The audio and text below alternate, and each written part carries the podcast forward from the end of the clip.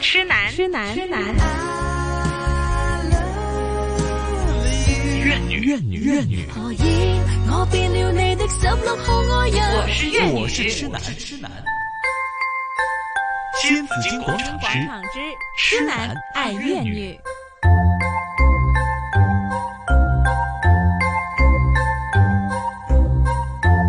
来到时间的十一点的三十三分呢，继续是星紫金广场。每逢星期三呢，我们有痴男爱怨女哈，嗯、快要开学了哈，九、月份开学日哈。那这边呢，好请快来就了到吕丽校长，今天要给我们讲讲我们在开学的时候有些什么准备啊、因为呢，社会比较复杂，所以呢，首先我们要讲讲是怎么处好这个关系的问题哈。对呀、我觉得嗯在意的，包括将心比心，以对前一开学啊，嗯嗯在意的其实真的是朋友之间的关系，因为你如果呃不想上学。不开心，其实你什么都别谈了，嗯对吧？你要有对朋友，对对你要有开心，一年级的小学生对他来说，他还不知道什么叫学业，嗯啊所以呢，对他来说，他只是知道这个地方友好不好玩，友对吧好，friend 不啊、 friendly，、有没有小朋友们开不开心？对嗯他的他心目中他肯定是非常尊重老师的，是的啊，除非你在家里跟他讲这个老师不好，讲了半对 对天。对对 啊，当当你觉得我们一定要尊重老师、校长的嗯时候，你看到老师、校长，你可以怎么做的时候，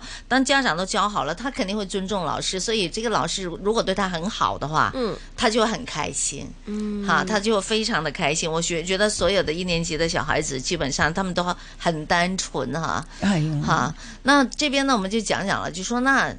老家长在快要开学，我们现在是今天十几号了，今天已今经天二已十经一20号啊很快了了，还有很十快天，对，还有一个多星期呀、 21啊，对啊，就要开学了，有还嗯要准备什么吗？在这么关键好的时候准，备暑假作业做完了 吗对啊，对现在对应对该要哎一 年级沒有暑假有作業有啊嘅，都有嘅都有㗎。一年即係一年誒班即係佢有喎你佢佢就算學家校長冇俾俾嘅佢，家長俾噶嘛，嗯，不要家長錯過咗呢、係啊，個，唔好錯過咗 啊！佢哋搜羅晒喺坊間嗰啲小一嗰啲咁啊，中英數做下啊，小一先嗰 咁啲係啊，補充練習係嘛補充嗰啲啊，仲有幾個誒出版社嗰啲都買嘅。哇，哇但係啊我我去書局度逛逛嗰陣時見到係哦嗰啲狀態啊，但係我自己咁樣睇啦，小朋友嚟講咧，佢其實佢踏入一個新嘅階段咧，佢嗯個心中咧其實誒、嗯有有有有有啲好得意嘅，有陣時咧佢會好喜愛好誒、呃即係迎接啊嗯呢個咁嘅挑戰，係但係佢一方面咧好擔心嘅，嗯係啊，因為嗰樣要改變，嘢咧，第一新嘅環境咧。嗯咁當然啦，有時小一嗰啲咧，未必碰到你識嗰啲同學仔噶嘛。嗯嗯，但係有時最多係得一兩個啫嘛。但係若果仲有咧，就係、老師我唔知道邊個係我班主任，佢最緊要就係邊個班主任係嚇、即係因為有咗個好嘅班主任同埋好關懷嘅班主任咧，其實佢自己就就會開心好多嘅。嗯咁我我會睇緊呢，即係喺一個新嘅環境之中呢，而家大部分家長呢，都會同佢哋買齊咗書噶啦，誒、買齊咗書包啊，所以呢，我哋我哋睇緊呢，老家長呢都可以同佢哋做多一樣嘢呢，就係、將佢所有嘅書呢都拎出嚟嗯翻閱一下，係因為佢哋真係唔知道，因為幼稚園邊度有咁多嘅科目啊，係嗯咁原來每個科目呢都有一本書嘅，甚至係普通話都有噶嘛。嗯嗯咁變咗俾佢睇到，唔使先生話啊，你聽日帶乜嘢或者時間表講乜，佢哋都有茫然嘅感覺嘅係啊！而且呢，揭下嗰本書俾佢睇，揭啲一頁啊，原來嗰度講緊去公園喎、哎，你都去過喎、即係個內容裏邊呢，都係要俾佢知啲。係咁我覺得呢，就對小朋友一個好好嘅準備，嗯，同埋喜歡書本啦。許富轉係啊本，同埋教佢珍惜啊，我哋細個就有包書嘅，係啊。係啊，係啊唔知而家有冇噶我啦？我打有麻都我有打麻雀哦嗰陣時，我包輸嘅， 因為因為實在係誒誒著技太 差，成日都包輸。係啊，但係咧，而家啲家長有陣時唔係咁想用啲膠同佢包啊，因為好重啊，我哋因為以書包好前重用畫布，用用用畫紙，用畫用唔係我哋唔係啊以前我哋有啲我哋用膠嘅係好靚，以不過我嘅年代唔同我啦以前都有用過紙透噶，明膠啊，我以前透明用膠紙用透明膠嗯膠，用紙你咪睇唔到係啊咩科咯，我哋但用係透明係啊膠，但係以前㗎真係用紙張上面有晒公我仔哋用畫好布，花，係啊，係啊係啊。透明膠咧就最平嘅咧就係啲磨砂啊，啊有啲就磨砂令，有啲就有啲但係而家仲有暗啲花月歷紙啊，你知以前嗰啲月歷咧，好好靚噶嘛，嗰啲即係厚少少嘅，其實我我係嚟包簿嘅，呃我啲即係誒 notebook 嗰啲咧，我就係用嗰啲畫紙，因為我想唔想嘥咯。嗯嗯，但係如果書本咧，佢會有咁多圖畫咧，咁有時上堂拎出嚟咧，都會有啲 distraction 咧，即係有啲分心嘅。係哦，係啊，係啊係啊 OK，掛但住係欣而家賞都自己幾咁靚啊，包得。但係變咗嚟講咧，佢哋書本咁多咧，其實就誒、呃我哋見到家長咧，唔係咁識得同佢選擇誒、呃、書包，嗯，嗯，哦，揀書包有好咩技緊巧？要啊㗎，真啊㗎，同埋咧，靚就得㗎啦，唔 係個有公仔唔唔係啊佢最中意係貴嘅，貴就係一定靚嘅，其實唔係嘅。你一係定要睇個書包個底部咧，其實佢有冇多少少嘅鐵承托，譬如硬啲嘅嘢，哦，OK，等佢個佢個誒脊骨嗰度咧係有個支撐，係成同埋咧頭都好佢條帶啊，我就見到佢哋啲嗰啲咁嘅書包帶咧係冇冇索得係啱啱好佢哋個身高㗎。啲哦，因為如果佢係佢係低咗對咗佢咧，係其實佢日日咁行咧，一定對佢嘅脊骨係有問題哦嘅。而家興噶嘛，個書包要墮落嚟㗎係嘛啊係啊，唔知點解興呢樣嘢咧？因為我見到街嗰邊啲背囊都係咁嘅喎，好似好辛個個都苦咁樣，唔即係係啊，任重而咁潮啊，道夠遠潮啊，係啊，而家興哦潮啊啊，而家書包係要墮到落 pat pat 先好睇係啊，㗎哦真㗎㗎係啊。 我哋見到有時小一嘅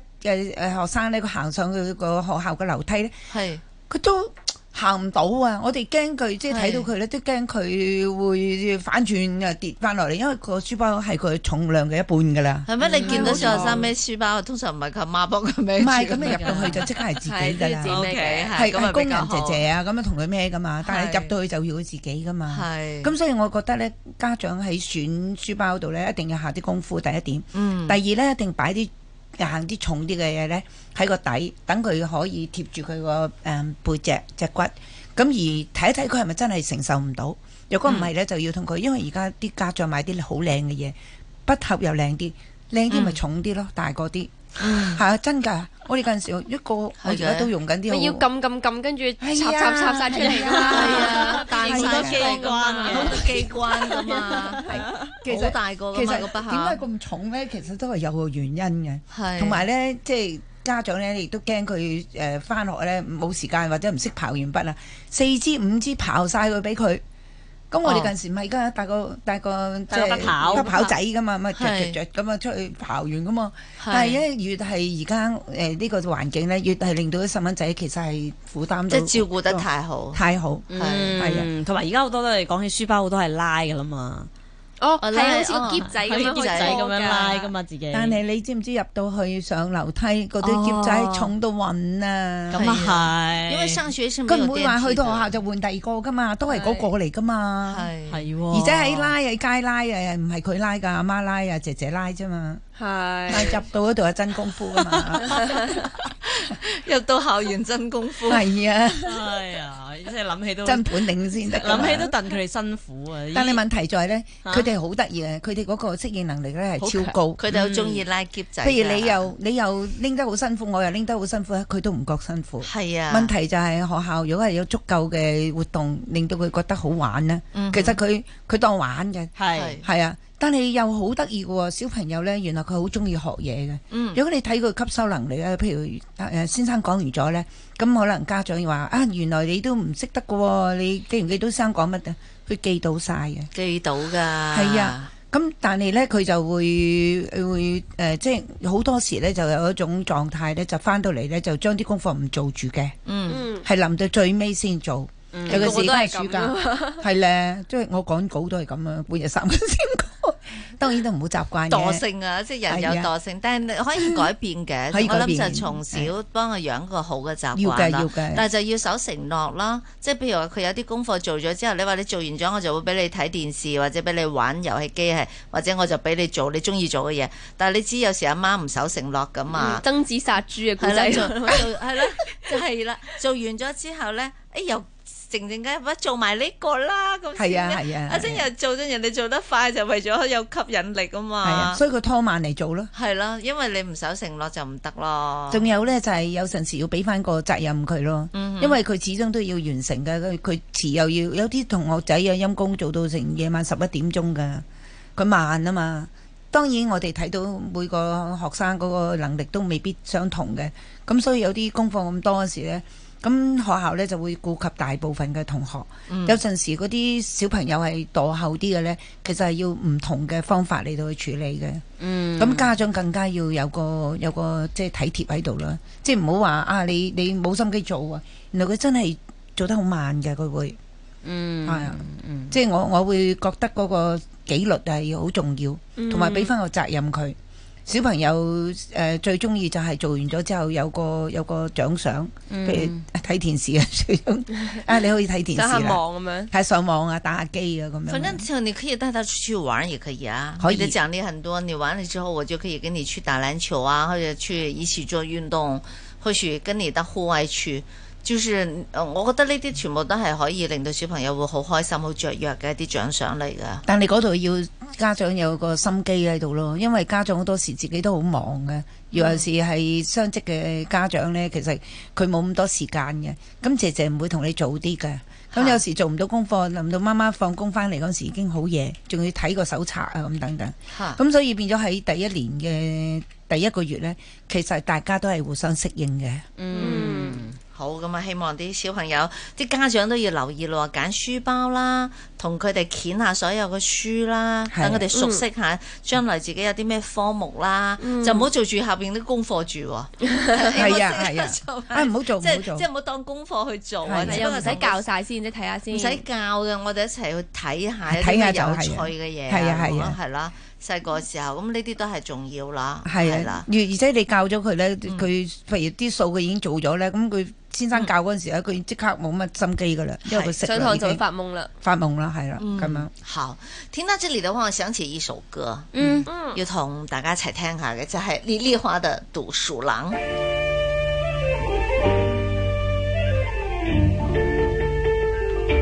小嘛小儿啊，背着那书包上学堂，不怕太阳晒，也不怕那风雨狂，只怕天上飘过了那没有绝望，若无脸见爹娘。啷个哩个啷哩个啷个哩跳，没有失望，那五连见爹娘，小嘛小儿郎，背着那书包上学堂，不是为做官，也不是为面子狂。只为穷人呀翻身呐，不受人欺负，我不算有何样？啷哩个啷哩个啷个哩跳，不受人欺负，我不算有何样？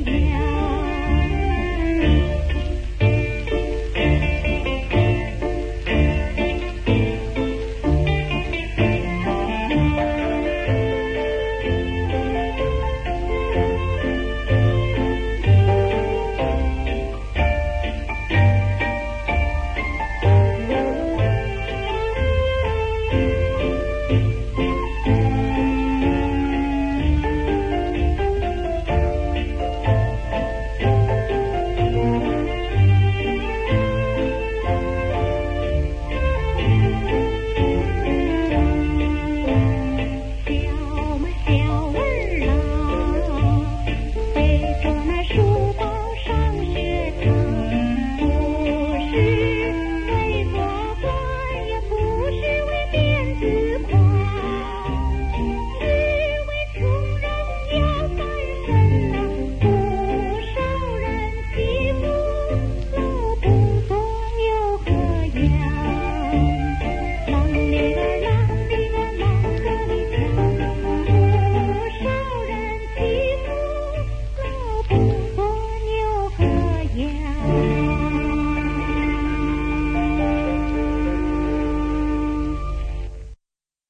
痴男，痴男，痴男。怨女，怨女，怨女。何以我變了你的十六號愛人？我是痴男，痴男。新紫金广场之场之痴男爱怨女。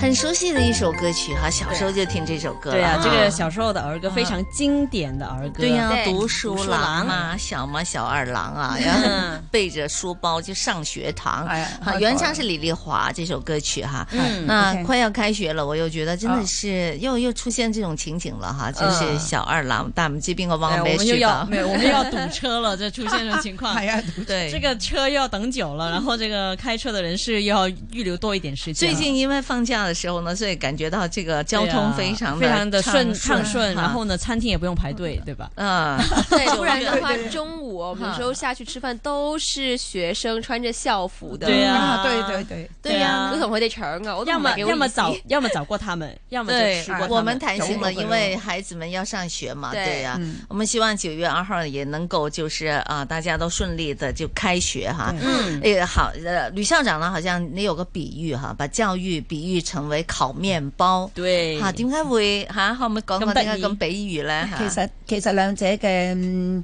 情況係好相同嘅。當你整麵包嗰陣時咧，你當然你要預備好多嘅唔同嘅材料咧，啲 ingredients 啊、麵粉啊，甚至係你用高筋粉啊、低筋粉啊，定還是係輕筋粉嗰啲咧，咁其實都有個誒藝術喺度嘅。嗯咁同時咧，你幾時要落嗰啲改良劑、嗰啲發粉，咁全部發酵嗰啲咧，都係有一個誒、呃比例喺度。嗯但係冇一個比例係絕對嘅。嗯因為你要睇翻個室內嘅温度吓高啲咧，同埋誒低温，即係嗰個濕度高啲咧，同埋低咧，係同你發酵嘅時間咧都唔同嘅。嗯所以如果我哋做教育嗰陣時咧，我哋一班係每個細蚊仔都係咁，兩個都係眼睛碌碌咁樣坐喺度嚟聽你講書，但係佢吸收幾多，同埋我講嘅嘢係適唔適合佢，其實咧嗰、個即係個人化嗰、個嗰、個情況咧係唔容許咁多嘅。嗯咁所以喺班度教完之後呢，其實你都會睇翻唔同嘅學生佢個性格啦、佢嘅取向啦，同埋佢自己個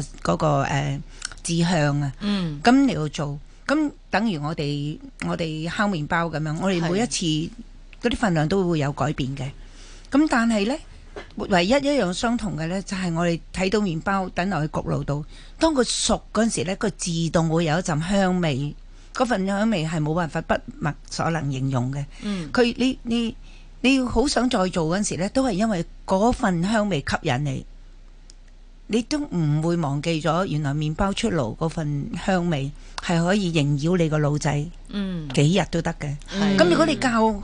教書咧，睇到學生原來佢有所成長，唔係一定係要即係中咗咩狀元啊，係或者係喺啲咁啊 high 考第一 banking 啊度做嗰啲係嘢啊考第一啊，唔係嘅。你睇到佢有點而進步，或者係有點而生性，哦，佢原來講得出呢個説話喎，嗯原來佢不嬲都欺凌緊人嘅喎，但係佢而家願意去幫人哋一齊做嘢喎。咁你睇到佢真係叫做有份成熟喺度呢，其實個嗯滿足感就係喺嗰度咯。係咁，我想問下咧，作為老師或者校長啦，即係你見到學生，你係希望啊呢呢間學校咧，我哋都出啲好叻嘅學生嚇，個個品學兼優，定係話真係學你話齋嗰種改變啊，即係同學嗰種進步咧，係令到你嘅成功感或者滿足感更大。其實嗱誒呢個問題問得好嘅又比較刁鑽咯， 得你咁 樣嘅。好多時我哋觀概滿京華，佢哋會考後呢，即係考完 DSE 嗰陣時咧，邊度有幾多個狀元呢？嗯係、分分鐘係列出嚟喺個報章度嘅。係我記得有一年呢，我叫過啲報章呢，你唔好淨係報導嗰啲，你報導啲一比較係艱難去獲得咗一啲成就嘅人。對咁當時咧，多佢角度的去冇報道錯，多角度。咁佢報道個誒、嗯考得考得誒誒、嗯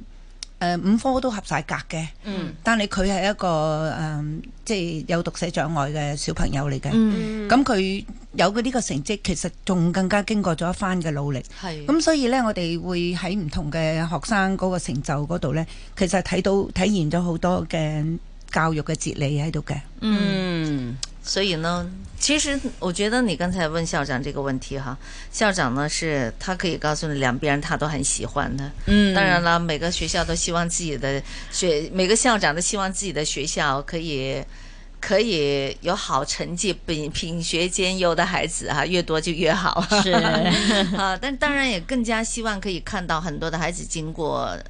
努力，努力，嗯，就是面对很多的挫折，但是仍然自己都能够好好的去把握这个读书的机会。嗯的孩子们的也要看到这些孩子嘅努力。是吓，咁我覺得要欣賞啦，即係係唔係淨係欣賞一啲讀書叻噶啦，係啊，咪即係我覺得咧，，唔可以淨係憑結果去睇一個同學噶嘛，係啦你要睇佢嘅過程。嗯係即係你温書，你努力過，佢要努力其實就係已經啊，係其得㗎實啦。你要欣賞佢嗰個努力嘅過程，係啊係啦。咁佢讀書叻嘅話，佢咁你要睇嘅話，你要睇到佢第日改觀先可以定論喎。如果你咁樣去追求呢啲叻嘅話，讀書叻咁出嚟係咪做嘢又會叻呢？做嘢叻嘅時候係咪又揾到好多錢呢？揾完好多錢嘅時候，跟住誒佢啲仔女又叻唔叻